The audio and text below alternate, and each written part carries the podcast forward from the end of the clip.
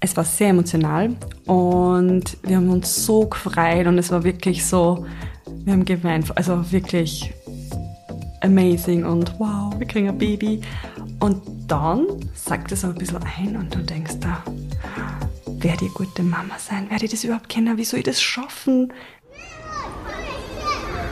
Miller, ich brauche ein Spielplatzdate. Sanji, ich bin sowas von ready. Spielplatzdate, der Mama-Podcast mit Camilla Franek und Sandra Pietras. Hallo Miller. Grüß dich, Sanji. Und hallo ihr lieben Zuhörer. Schön, dass ihr wieder eingeschaltet habt. Wir haben heute ein Thema für euch vorbereitet. Es geht um Wir sind schwanger. Ich würde sagen, wir führen das weiter, wo wir das letzte Mal aufgehört haben, oder? Wir sind nicht aktuell schwanger, Nein, nicht aktuell. aber wir reden über unsere Schwangerschaft und ja, wie es in der Anfangszeit war, was wir für Sachen berücksichtigt haben und auch ein bisschen was Bürokratisches. Stimmt, genau. Also wir haben uns gedacht, wir geben euch, wie gesagt, ein paar kleine Einblicke. Vielleicht könnt ihr da was herausziehen für euch und auch was das bürokratische Thema betrifft. Ich meine, da haben wir heute schon darüber gesprochen, ob es da nicht echt besser wäre. Wir machen eine komplett eigene Folge, weil Es gibt Oh, sehr viel ist Erzählen und es ist ein Wahnsinn, sehr was das kompliziert. betrifft. Ja. Und ja, ich würde mal sagen, starten wir einfach von ganz vorn. Ähm, wie war das bei dir? Hast du das im Gefühl gehabt, okay, es kommt Das, jetzt er, das ja, erste Mal bei Olivia. ja, Ja, also in der letzten Folge habe ich ja erzählt, dass es bei der Olivia sehr schnell gegangen ist. Und ja, am Anfang, bei mir war bei der Livi nichts anders. Mir war nicht schlecht. Alles war super happy peppy, emotional natürlich. Das schon. Das hat sich geändert. Aber gerade die, die ersten drei Monate, es war nichts anderes. Im Vergleich zu Luisa, ja. da war die ersten drei Monate, mir ist so schlecht gegangen. Also, mir, ich hab nichts riechen können. Es war so richtig dieses typische Schwangersein und ja, sie übergeben müssen in der Früh. Also einfach richtig das Klischee-mäßige, du bist schwanger, dir ist schlecht. Da habe ich alles gehabt. Und nur emotionaler, nur am Heulen. Miller. Mir ist genauso gegangen. Ey, Mir ist die ersten drei Monate so dreckig gegangen. Also, ich habe mir das, ich hab mir das, ich hab, ich hab mir echt gefühlt, als hätte ich jeden Tag einen Kater. Es hat sich echt so angefühlt. Mir war dauerschlecht. Ich habe extrem gut riechen können. Also, ich war extrem geruchsempfindlich. Ähm, ich ich. habe dann gestartet, dass ich ganz teure Duftkerzen kaufe, weil ich mir einfach gedacht habe, okay, ich kann den Duft, den was ich die ganze Zeit rieche, was unser Zuhause betrifft, irgendwie überdecken. Und echt, ich habe alle Kerzen meiner Mama geschenkt, weil wenn ich die jetzt noch rieche, wird mir noch immer schlecht. Also ich habe Erinnert dich an das Es- Schlechtsein? das erinnert mich so extrem arg. Also mir ist wirklich, wirklich dreckig gegangen. Aber man sagt, nach dem ersten Trimester echt schlagartig, es war alles, alles weg und ich war wieder topfit, würde ich mal sagen. Das war bei mir genauso. Und es war wirklich auch diese Zeit, wo man auch sagt, ja, ähm, da könnte dir schlecht sein. Und zack, von einem Tag auf den anderen war alles weg. Und es war aber so, wirklich in der Zeit habe ich mir immer gedacht, hey, was ist mit meinem Körper los? Wieso habe ich keine Kraft? Ich will schlafen, ich will den ganzen Tag nur liegen, ich will mich nicht bewegen. Was ist, ich bin, also wie wenn es nicht mein eigener Körper war, weil ich sonst halt doch immer sehr aktiv bin und immer unterwegs und immer, wir haben Leischen. Sagt man bei uns Ja. in Oberösterreich? Sagt man das, Also, in, ja. sagt man das nicht? Leischen ist sicher oberösterreichisch. Ich glaube auch. Also immer ähm, Her herumstravanzen, eins. Her herumflanieren. Genau, Naja, immer unterwegs sein immer einfach. unterwegs, ja. ja. Und ja, da war ich einfach nicht ich selber, Mhm. aber noch die drei Monate. Aber wie war das bei dir? Hast du, kann man es, ja, nicht, dass ich das jetzt falsch umbringe, aber hast dich du so richtig gefreut am Anfang, wie du erfahren hast, du bist schwanger? Also waren das da bei dir schwere Gefühlsausbrüche, dass du dachtest, okay, wow, ich bin schwanger, es ist das Beste, das Schönste auf der ganzen Welt? Also bei der Livi war es dann eben erst einmal so, dass ich mir gedacht habe, "Oh, ich habe Angst, ich bin schwanger. Also natürlich mit Glücksgefühlen.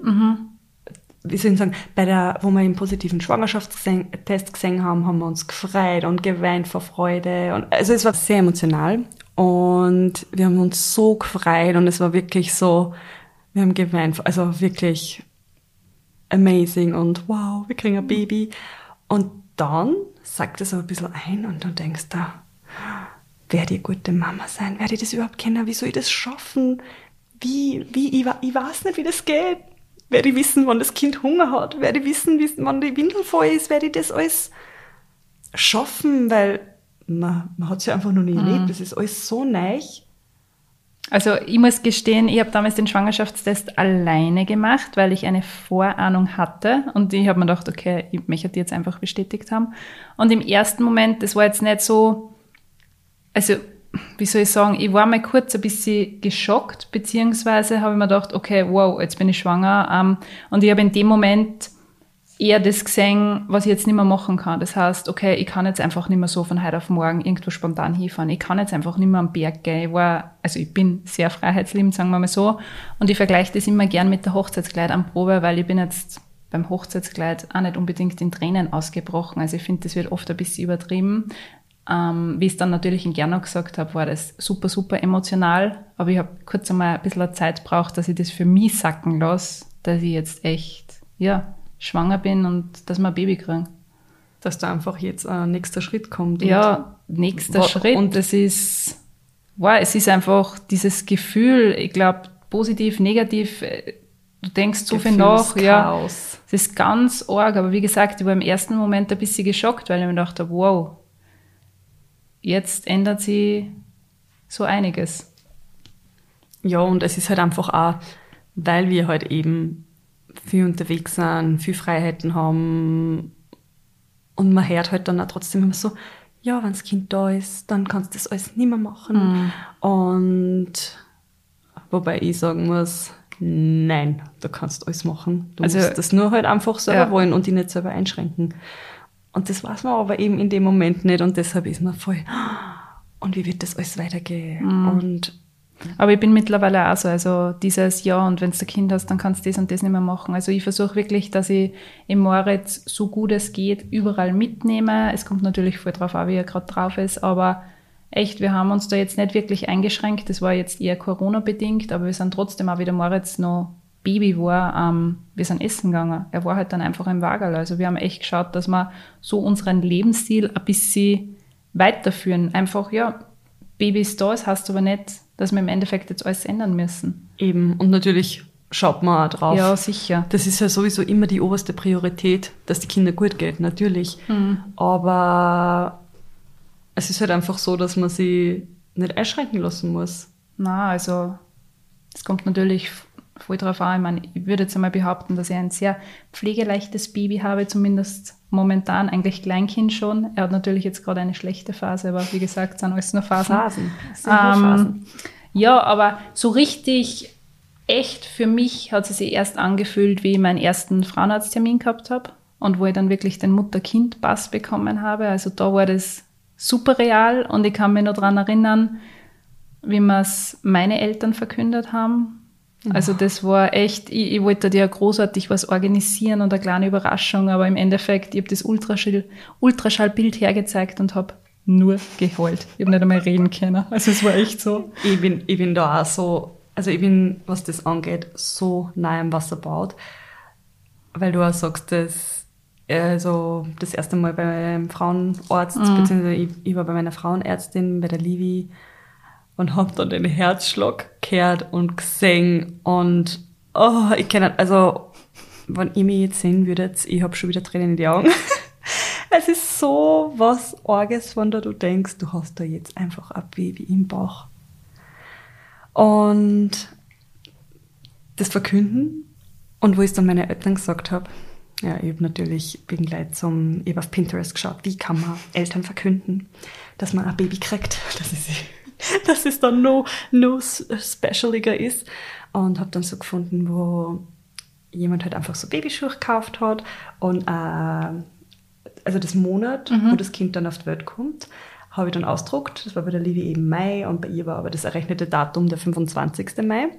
Und habe halt eben Mai Ultraschallbild oben als Foto und einfach den 25. eingekreuzt. Und das habe ich zusammengefaltet, in eine Box reingetan mit zwei kleinen, klitzekleinen Babyschuhen. Und dann habe ich eben meine Mama gesagt, hey Mama, schau mal, ich habe da was gekauft. Also wo, wo wir dann Ja. zusammengesessen sind. Also meine Eltern habe ich halt dann gesagt, hey, schaut mal, ich habe- ich habe was für euch. Und, und dann haben wir gedacht, ma bitte, nicht, dass halt dann irgendwer aus dem Zimmer geht. Und ich wollte halt unbedingt, dass es gemeinsam aufmachen und so. Dann war ich so, mhm, okay, was ist das leicht? Dann haben sie es aufgemacht.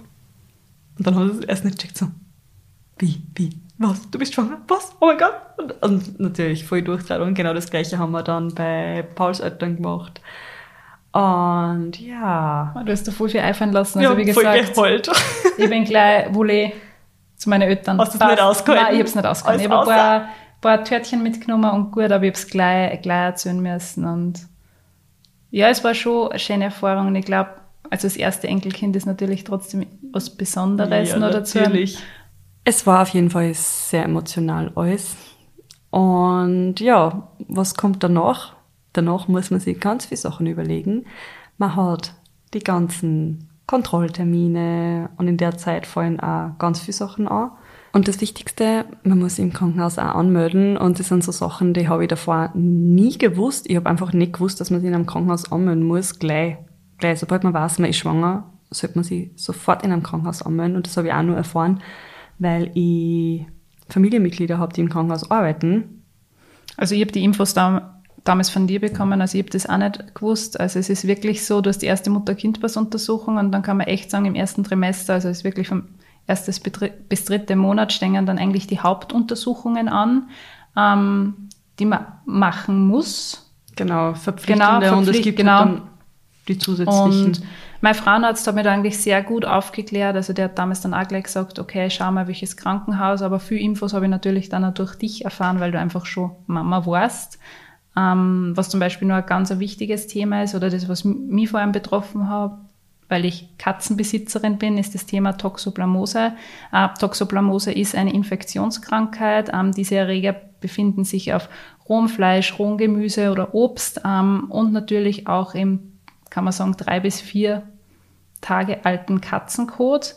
Ähm, man macht einen Toxoplasmose-Test. Da geht es einfach darum, dass man schaut, okay, bist du immun gegen diesen Erreger oder bist du nicht immun? Bei mir war es so, ich war nicht immun. Ähm, ich habe das dann auch alles mit meinem ähm, Frauenarzt abgesprochen. Es ist dann oft so, dass viele in Panik verfallen, wenn man Haustiere hat. Ähm, ich muss ganz ehrlich gestehen, ich habe nichts geändert, bis auf das, dass ich einfach nicht mehr die Katzenkistel gemacht habe. Und wenn wir einfach am Abend geschmust haben auf der Couch, dann habe ich mir die Hände gewaschen danach. Aber ich war bis am Schluss nicht immun. Ich habe dann auch regelmäßig Blutuntersuchungen machen müssen. Aber nur, dass ich das nochmal kurz anbringe, ähm, wenn man Haustiere hat, wenn man vor allem Katzen hat, dann ist das jetzt kein Grund, dass man schwer in Panik verfällt, weil man schwanger ist, sondern ja, also ich habe wie Man gesagt, kann alles checken ja, lassen, ja. also ich war da echt, meine Babys wollte trotzdem, dass es ihnen gut geht, auch wenn ich jetzt Mama werde. Also Ja, nur, dass ich das kurz nochmal ähm, anbringe, Weil dass man hast, da, Du hast ja erzählt, dass da manche die Katzen dann hey, weggeben. es gibt wirklich welche, die geben die Katzen ins Tierheim, weil sie Angst haben. Sicher ist so, wenn du mit Toxoplasmose also infiziert bist, kann es passieren, ähm, dass einfach der Embryo Fehlbildungen bekommt. Ähm, so genau kenne ich mich jetzt in dem Thema auch nicht aus. Ich kann das nur überblicks, überblicksweise ähm, erklären, aber ja, wie gesagt, ich war regelmäßig testen und es hat nichts gegeben. Der Gernot hat Katzenkistel übernommen, aber so am Abend kuscheln, schmusen, streicheln habe ich alles nach wie vor gemacht, nur einfach über die Hände danach gewaschen und gut ist. Also ja. war also so eher locker eingestellt, aber das ist nur ein ganz wichtiger Punkt, weil das einfach viele so gar nicht wissen. ja, ja, ja, eben. Aber ja, wie gesagt, in die ersten drei Monate stehen die wichtigsten Untersuchungen an und da ist natürlich auch dann wichtig, dass man die fürs richtige Krankenhaus anmeldet. Da war ich ein bisschen, ich meine, ich habe die Info von dir gekriegt, aber ich war trotzdem ein bisschen voreingenommen, weil ich natürlich viele Freundinnen gehabt haben, die gesagt haben, okay, was, du entbindest in dem Krankenhaus, das ist ja voll schlecht. Aber genau das Gleiche haben sie über das andere Krankenhaus gesagt. Also ich habe mir da irrsinnig schwer da, dass ich dann im Endeffekt weiß, was ist jetzt das richtige Krankenhaus für mich? Ja, ich glaube, es ist sowieso schwer, weil man es halt einfach, jede Geburt ist anders. Ja. Und jede Hebamme, die dann dort ist, Mhm. ist wahrscheinlich auch anders. Man kann das und jede Situation wird dann anders sein. Man wird nie wissen, ich glaube, das perfekte Krankenhaus gibt's nicht. Hm, Das glaube ich auch nicht. oder die, den perfekten Geburtsort, das Mhm. ja viel daheim oder sonst was. Aber das ist halt zum Beispiel für mich nicht in Frage gekommen. Ich habe halt einfach gewusst, ich will in einem Krankenhaus entbinden. Für mich war das einfach das ja, sicherste. Ich meine, es wird, glaube ich, bei der ersten Geburt sogar empfohlen, dass man eher im Krankenhaus ähm, entbindet. Ich will natürlich da jetzt kein Blödsinn sagen, aber was ich gelesen habe, beziehungsweise mit meiner Hebamme abgesprochen habe. Also ich habe eine private Hebamme gehabt, die mich betreut hat, die mich dann nachher noch privat betreut hat. Und ja, sie hat mir auch empfohlen, das erste Mal im Ja. Krankenhaus. Bin natürlich, wenn man jetzt super unkompliziert Ey. Schwangerschaft gehabt hat, kann, Da ja, kann man ja, da, also es ist ja sowieso, es, es steht jedem alles offen. Ja, eben. Es darf jeder so machen, wie er will und wie er sich halt am, wie sie, sie, sie sich am wohlsten fühlt. Ähm, im Endeffekt sind das unsere perse- persönlichen Genau. Meinungen. Also wie wir das erfahren haben. Und wie du auch gerade schon gesagt hast, mit der Hebamme, die ist halt auch ganz wichtig. Das ist nämlich auch schwer zu bekommen, eine Hebamme, die eben auch Nachbetreuung macht. Um das muss man sich auch ganz bald kümmern. Auch eigentlich am besten, wenn du weißt, du bist schwanger, gleich schauen wegen einer Hebamme. Und ja, Kassenhebammen sind bei uns eigentlich nie frei. Ich habe nie mitgekriegt, also ich habe gleich auch private nur, nur irgendwie gekriegt über eine Bekannte, die die gekannt hat, weil das ist auch fast unmöglich. Es ist so schwer, einfach eine Hebamme zu kriegen, die die dann noch betreut. Und ähm, wir haben eben auch mit der Hebamme, die uns auch nachbetreut hat, haben einen Geburtsvorbereitungskurs gemacht, weil uns viel auch abgeraten haben von diese Krankenhaus-Geburtsvorbereitungskurse, wo noch 25 andere Leute dabei sind und Boah, das hat mich überhaupt nicht interessiert. ja, da traust du dich aber Nein. auch nichts fragen. Also Da ich wollte da, nicht, ja. ich habe gesagt, ich möchte einen kurzen, knackigen Geburtsvorbereitungskurs mit Und meiner, wo du halt wirklich ehrlich Ja. fragen kannst. ehrlich fragen mit meiner privaten Hebamme und ich möchte halt mal auch das Kranken, also ich muss dazu sagen, ich habe eine irrsinnige Phobie gegen Krankenhäuser, aber Spritzen betrifft und Blut, ich bin da super, super orgempfindlich. Ähm, Miller fliegt gleich. Ja, und deswegen, boah, habe ich mir gedacht, um Gottes Willen, ich schaue mir das Krankenhaus sicher vorher nicht an. Ich brauche da wen, der mich privat betreut, meine Antworten, also gute Antworten gibt und gut ist. Also Ey, ich wollte und- das auf keinen Fall. Na, aber es ist halt auch tr- trotzdem finde ich anders, wenn du einen Geburtsvorbereitungskurs machst mit einer Hebamme, du und der Partner alleine, Hm. weil du, du fragst dann einfach. Also ich bin dann, ich habe dann keine Hemmschwelle, wenn ich jetzt neben 20 andere Leute sitzen darf. Und ich Da glaube, frage ich nicht die Hebamme. Äh, wie glaub, wie schaut's denn da unten dann noch aus? naja, das sind ja Äh, so Fragen, sicher. die dich dann interessieren. äh, und ich glaube, dass die Männer, also zumindest der Gernot hat sich viel mehr Fragen getraut. Ähm, Genau. Der hat in diesem Kurs sicher nicht den Mund aufgemacht, weil ich mir denke, Na eben, das ist das, ja das. ist ja das bei den Männern. Und so fragst du halt dann wirklich alles. Und sie erklären dir dann auch alles. Und ich kann es wirklich empfehlen, wenn man die Möglichkeit hat, dass man sich das eben bei einer Hebamme anschaut. Oder ja, wenn man eine Freundin hat, die gleichzeitig schwanger ist, man kann sowas ja auch gemeinsam machen, wo man weiß, da ist auch keine ja, Hemmschwelle da. Mhm. Und Ja, also kurz zusammengefasst, die ersten drei Monate, nicht, äh, nicht nur, dass einem die ganze Zeit schlecht ist, geht es einfach darum, dass man das ganze Bürokratische, die ganzen Termine ausmacht, dass man sich darüber informiert, dass man die alles Lage checkt, organisiert. alles organisiert. Was dann bei mir noch dazu gekommen ist, ähm, ich hab's dann mein, du, warst du zu der Zeit noch in der Arbeit? Nein. Doch, doch. Also Okay. bei Olivia schon, da habe ich noch gearbeitet. Okay, es geht dann auch darum, dem Arbeitgeber Bescheid geben, wie funktioniert das dann mit der GKK. Ähm, ich war ja nebenbei noch selbstständig, also ich war fix wo angestellt und war nebenbei noch selbstständig. Das heißt, ich habe mich dann auch informieren müssen bei der SVS. Es ist ein Wahnsinn, ich weiß nicht, wie viele Stunden ich mit diesen Mitarbeitern verbracht habe, weil es einfach so kompliziert ist, was das Wochengeld betrifft, was das Karenzgeld betrifft, für welche Modelle entscheidet man sich. Wir haben uns sogar überlegt, ob wir da einfach eine eigene Folge machen, weil das so super interessant ist und da Das Thema ist wirklich, da gibt es so viel zum Reden und so Ja. viel zum Erzählen und ich glaube, dass man da echt mal, vielleicht Ja. können wir das echt organisieren, dass wir wen von der SVS wenigstens ein paar Fragen stellen, die was uns von einem Profi wirklich beantwortet werden. Oder generell einfach, wen der Erfahrung hat in der Hast du zum Beispiel gewusst, dass du, wenn du nebenbei selbstständig bist und beim Arbeitgeber bist, dass du von der SVS und von der GKK gleichzeitig Wochengeld, nie Wochengeld bekommst? Ja, eben. Aber das heißt, Bei mir war es eben damals bei der Livi nicht der Fall, ja, weil ich noch nicht Ja. selbstständig war. Das war nur. Und darum, was das Wochengeld betrifft, das ist ja acht Wochen vor der Geburt und acht Wochen nach der Geburt. Genau. Und ich glaube bei Zwillingen dann doppelte Zeit. Genau. Und ja, da habe ich einfach doppelt Oder Wochengeld. Kaiserschnitt. Ja, Also da gibt's wirklich, da wollen wir gar nicht, gar nicht zu viel anschneiden, aber das war halt echt cool. Da werden wir mal schauen, ob wir da wirklich einen Profi herholen können, mit dem wir das richtig besprechen können. vielleicht habt ihr dann auch Fragen. Ähm, Beziehungsweise, wenn ihr Fragen habt, könnt ihr uns gern auf unserem Instagram-Kanal schreiben. ähm, ja, und wir Genau. schauen einfach, dass wir das dann mit aufnehmen.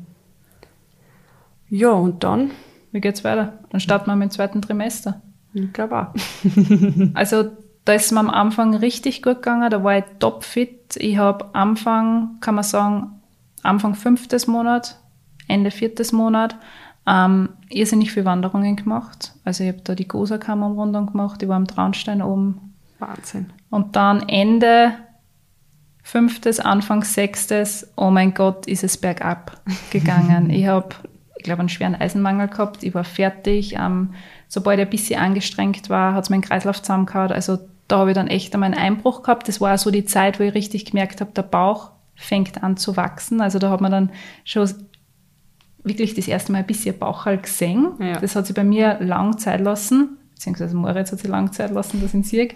Ähm, aber da ist mir dann richtig schlecht gegangen. Ich habe dann super Schwangerschaftstabletten von meinem Frauenarzt verschrieben, äh, verschrieben bekommen und die haben mir echt geholfen. Also die waren, weiß nicht, die haben mich wieder ein bisschen auf Vordermann gebracht, weil ich fertig war. Ja, ich habe das bei der Luisa auch genauso gehabt. Hey, ich muss wirklich sagen, wenn ich daran denke, wie anders meine Schwangerschaften waren, bei der Livi habe ich echt das alles nicht gehabt.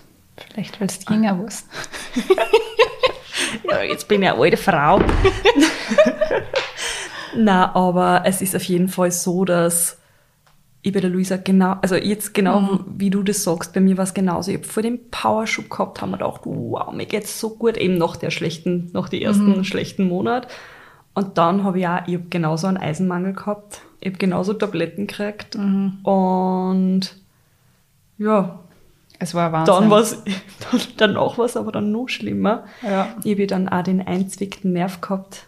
Ah, und das kann ich mich Und noch erinnern. nicht mehr gehen können. Ah, Das, das war auch ganz schlimm. Das So hab ich Gott sei brennen. Dank- So Nein, das, brennen. das habe ich alles nicht gehabt. Das habe ich bei Also- der Livi auch ganz viel gehabt. Es war dann wirklich so, ich habe dann gemerkt, okay, ich muss jetzt aufhören mit meinen Wanderungen. Das funktioniert nicht mehr, weil es einfach jetzt gefährlich ist, wenn ich am Berg bin. Aber ja, ich habe mit dem kurz einmal nicht umgekennen, dass ich so eingebremst werde. Ja, der Körper signalisiert Ja. ja. dann eh, was er will. Und im Endeffekt startet dann der schwere Nestbautrieb. Mit dem habe ich auch nicht gerechnet. Ich habe immer geglaubt, das ist ein Märchen, aber oh mein Gott, Nestbautrieb. Ja, du fängst echt an zum Nestelbauen daheim. Komplett. Also eigentlich so arg, dass das so in der Natur Ja, liegt, dass dann einfach, also man sicher ist jetzt anders wie vor 100 Jahren, aber man will dann einfach nur das Beste fürs Baby. Man schaut, ma, wo kriege ich das her? Ma, und dass ihr ja gut geht und dass wir das haben und das und das und das. Was aber komplett übertrieben ist, weil wenn ich Komplett. jetzt im Nachhinein drüber nachdenke, wo ich mir gedacht habe, okay, ich brauche das, ich brauche das Bett, ah, das Bettal. Ich war da, muss ich ehrlich gestehen, auch durch Instagram ein bisschen beeinflusst, weil man halt suggeriert kriegt, okay, das brauche ich, das brauche ich, das brauche ich, was einfach Schwachsinn Aber ist. ich finde nicht nur durch Instagram, ich glaube, dieses, ähm, die ganzen Marken, also die ganzen Ich weiß schon, was du meinst. Die, die vermitteln das natürlich auch, dass man das unbedingt überall. braucht. Aber das ich meine, wenn du in einen Babyshop reingehst, Ah, ja. dann siehst du, weiß nicht wie viel Windeleimer und weiß nicht was für Sterilisationssachen und take care of your baby und Mhm. keine Ahnung was. Also so viele Sachen, die du nicht brauchst. was war das Wichtigste? Also wenn ich jetzt so nachdenke, Wickelunterlage, top. Also Habe ich nicht braucht. Erstes Kind, Wirklich? super. Zweites brauchst nicht. Das tust du am Sofa, Wickelunterlag. äh, so, so, so, so. einfach so ein Tierchen, oder was? Ja, Ja, eh, passt eh. oder diese Wickelunterlagen, die es auch gibt. Wahrscheinlich denke Geht schon. jeder Name so drüber. Also für Ja. mich war es die Wickelunterla Wickelunterlage, ein bisschen ein Gewand, Windeln, Feuchttücher, aber das war so ein, das war eigentlich so die Grundausstattung gewesen, die was ich wirklich braucht hätte. Das Bettchen hätte man sparen können. Also Ja. hätte man echt sparen können. Außer natürlich, man möchte sofort, dass das Baby in einem Bettal schlaft. Das ist natürlich jedem selbst überlassen, aber Und das ist aber auch von Baby zu Baby anders. Wir haben zum Beispiel das Beistellbett gehabt, dieses, soll ich jetzt Marken auch sagen? das Baby Bay. Ja. ja. Ähm, und das war bei uns schon voll super. Viele sagen aber, das war nur eine Ablage für die. Mhm. Die haben dann halt irgendwelche Sachen liegen gehabt. Und danach haben wir das dann auch, also wo es dann zu groß waren, bei beiden Mädels war es so, ein Bett. Ach, der Marat schlaft mit meinem Bett. Ich weiß nicht, ob ich das überhaupt sagen soll. Sicher. Kannst du dich noch erinnern, wo ich gesagt habe, der Kleine schläft sicher nicht in seinem, also schläft sicher nicht bei mir im Bett. Und der Kleine wird nicht so lange gestüt und im Da hast du aber noch keine Kinder gehabt, gell? ja, da habe ich noch keine Kinder gehabt und im Endeffekt, also das Bettel hätte ich mir auf alle Fälle sparen können. Ich habe ihm dann so ein, was ist das, so ein Nestchen, so ein, so ein Nestchen, Ja, sicher ist ja, ja, das. das ist meine, da wollte er gar nicht drin liegen, gar nicht. Ich habe mir gedacht, okay, das liege ins Bettel, das ein bisschen abgegrenzt ist, aber es hat ihm überhaupt nicht gefallen. Das heißt, es war einmal, einmal so drin gelegen. Und Ja, das war's. Nein.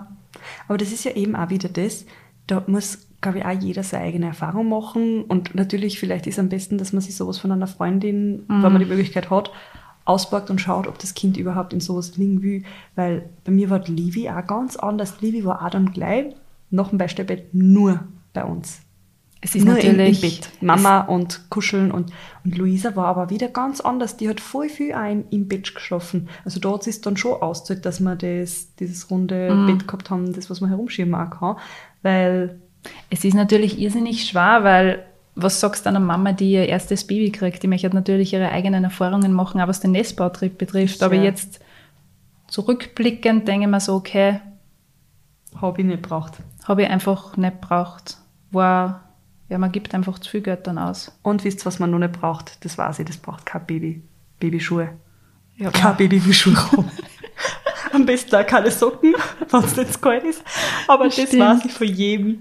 Wenn man sich so kleine, man sieht dann so kleine Vans. Vans, Ja. Nike und weiß nicht was für Schuhe, wo man sich denkt, natürlich sind die zuckersüß und man denkt sich, oh mein Gott, sowas brauche ich oder sowas schenke ich ihm. Na, einfach na, weil das braucht man nicht. Das Kind Das will das nicht drauf man. haben. Ich kann mich noch erinnern, was ich auch sehr, sehr braucht habe, waren Mullwindeln. Ja. Die brauchst du irrsinnig oft. Aber die sind- Ganz viele, Also- weil die einfach immer voll gespuckt werden. Immer. Aber das mal zum Thema Nestbautrieb, das ist auch wieder ein Thema, wo wir jetzt extrem ausschweifen können. Aber ich finde, so im zweiten Trimester startet das, dass man dann echt sagt, okay, man möchte alles daheim schön haben. Ja, und Zimmer halt gestalten. Eben. Zimmer gestalten. Man startet dann vielleicht schon mal kurz mit der Kliniktasche. Auch hier, was ich immer angeschaut habe, was die Kliniktasche betrifft, okay, das brauche ich und das. Im Endeffekt hätte das Nur was für Nachthemd- Listen das Äh. online gibt. aber das Nachthemd vom Krankenhaus hat gereicht. Ein Bademantel, dicke Socken und der Kosmetikzeugs. Genau. Also das Und war fürs Baby. Also Eben. das Einzige, ich habe dann, man, bei mir war dann die Situation ein bisschen anders bei der Luisa, aber war halt Corona nicht gewesen. Hätte ich, glaube ich, nichts mitgenommen fast, außer halt meine Kosmetiktasche. Weil ich mich am wohlsten gefühlt in dem Nachthemd vom Krankenhaus, aber ich weiß nicht, ob das für wen anderen nicht so ist oder ob man da empfindlich ist auf solche Sachen. Aber es war einfach am praktischsten. Es war am praktischen. Ich hab Und es war mir wurscht. Wie lange ich warst kein du? schönes Ach so, du hast einen. Kaiserschnitt gehabt, du warst länger wie im Krankenhaus. Ich war drei Tage. Nein, über zwei Tage. Du warst nur zwei Tage? Ja, wegen, aber das Ach so, ist wieder Corona. wegen Corona. Okay, ich war drei Tage und ich habe in dem Nachthemd gelebt und in meinem Bademantel. Ja, fertig. Also von und für das Einzige, was man dann fürs Baby braucht. Ich meine, ich ich habe es dann schwer gefunden, wo ich jetzt eben in der Corona-Zeit war. Ich habe mein zweites Baby eben genau eine Woche, nachdem der Corona-Lockdown gestartet hat, ähm, auf die Welt gebracht mit einem Kaiserschnitt. Und da war es aber eben dann, ich habe nicht gewusst, wie groß sie sein wird. Ob wir ein kleineres wie 50 brauchen Mhm. oder ob es ein Breckerl wird. Sagt man das? Ein kleines, na Dickerchen, das fühlt sich sicher, glaube ich, angegriffen, ja, aber aber einfach von der Größe her, wie es ja, im Endeffekt kriegt man im Krankenhaus echt alles. Auch wenn du fürs Baby jetzt Sachen vergessen hast. Genau, du, also Ja. du kriegst äh, für dich selber auch was in Wochenfluss angeht, Binden. Man kriegt wirklich alles im Krankenhaus. Bei uns ist auf jeden Fall so, ich würde mich einfach vorher informieren. Ähm, bei uns hat es auch Gewand für das Baby in jeder Größe gegeben Bei uns auch. und Windeln, also wirklich alles. Deshalb hat man echt nichts, eigentlich hat man wirklich fast nichts braucht. Das stimmt. Und ja, was haben wir noch gemacht, bevor das Baby gekommen ist, Miller? Ich wollte dort anfangen, dass ich Bücher lese, beziehungsweise man dachte, okay, ich muss mich super viel darüber informieren. Ich habe aber dann einfach gemerkt, okay, das ist nicht der richtige Weg. Ich wollte einfach, ich wollte mich von nichts leiten lassen. Ich habe mir schon Tipps geholt, aber ich habe mir gedacht, okay, ich mache das selber und ich werde das dann auch, also nicht irgendwie selber richtig herausfiltern. Das hat meine Hebamme damals gesagt, dass gesagt hat, hey, du hast das einfach im Blut, das ist dein Instinkt, mach du dein Ding. Deswegen habe ich mit ein paar Bücher gestartet, habe aber kein einziges fertig gelesen. Das Einzige, was ich mir runtergeladen habe, war diese Schwangerschafts-App, weil ich es Ja, ganz interessant gefunden habe, ja, wie groß die Babys sind. Und später ist es Ja, auch super. eben. Aber Ja, ich habe auch Bücher gelesen, habe mir ein paar Themen, ja, ich habe mir markiert, haben wir so richtig ähm, Zettel Zettel einpickt, was interessant war. Aber ich habe auch eben das Gefühl gehabt, wenn ich da zu viel jetzt einlese, da werde ich deppert. das ist Da ja- wirst du aber auch deppert, Das glaube ich. Man ja- kann es halt trotzdem, egal was man liest, welche, welchen Schwangerschaftsratgeber etc., man erfährt es sowieso anders, beziehungsweise man erfährt halt einfach seinen eigenen Weg, also seine eigene, man macht seine eigene Erfahrung und da kann der ein Birchel nichts erzählen. Eben. So ist es halt. weil es bei jedem anders ist. Und wir erzählen euch ja über unsere Erfahrungen. Das heißt natürlich, es muss nicht bei jedem genauso sein. Weil jede Schwangerschaft ist anders und jedes Kind ist anders. Und ich würde sagen, das nächste Mal dürft ihr euch freuen auf Die Geburt. die Geburt. Da werden wir euch alles erzählen. Und Also ja, auf das freue ich mich auf das Thema, weil das, das da, ist, da ist auch wieder ja, alles anders. Da ist alles anders und das ist super interessant. Extrem, ich liebe Geburtsgeschichten. Oh ja. Und ja, ich hoffe, ihr habt Spaß gehabt bei unserer Folge. Habt ein bisschen was mitnehmen können und wir freuen uns schon aufs nächste Mal. Danke fürs Dabeisein. Tschüss! Baba! Spielplatzdate, der Podcast mit Camilla Franek und Sandra Pietras.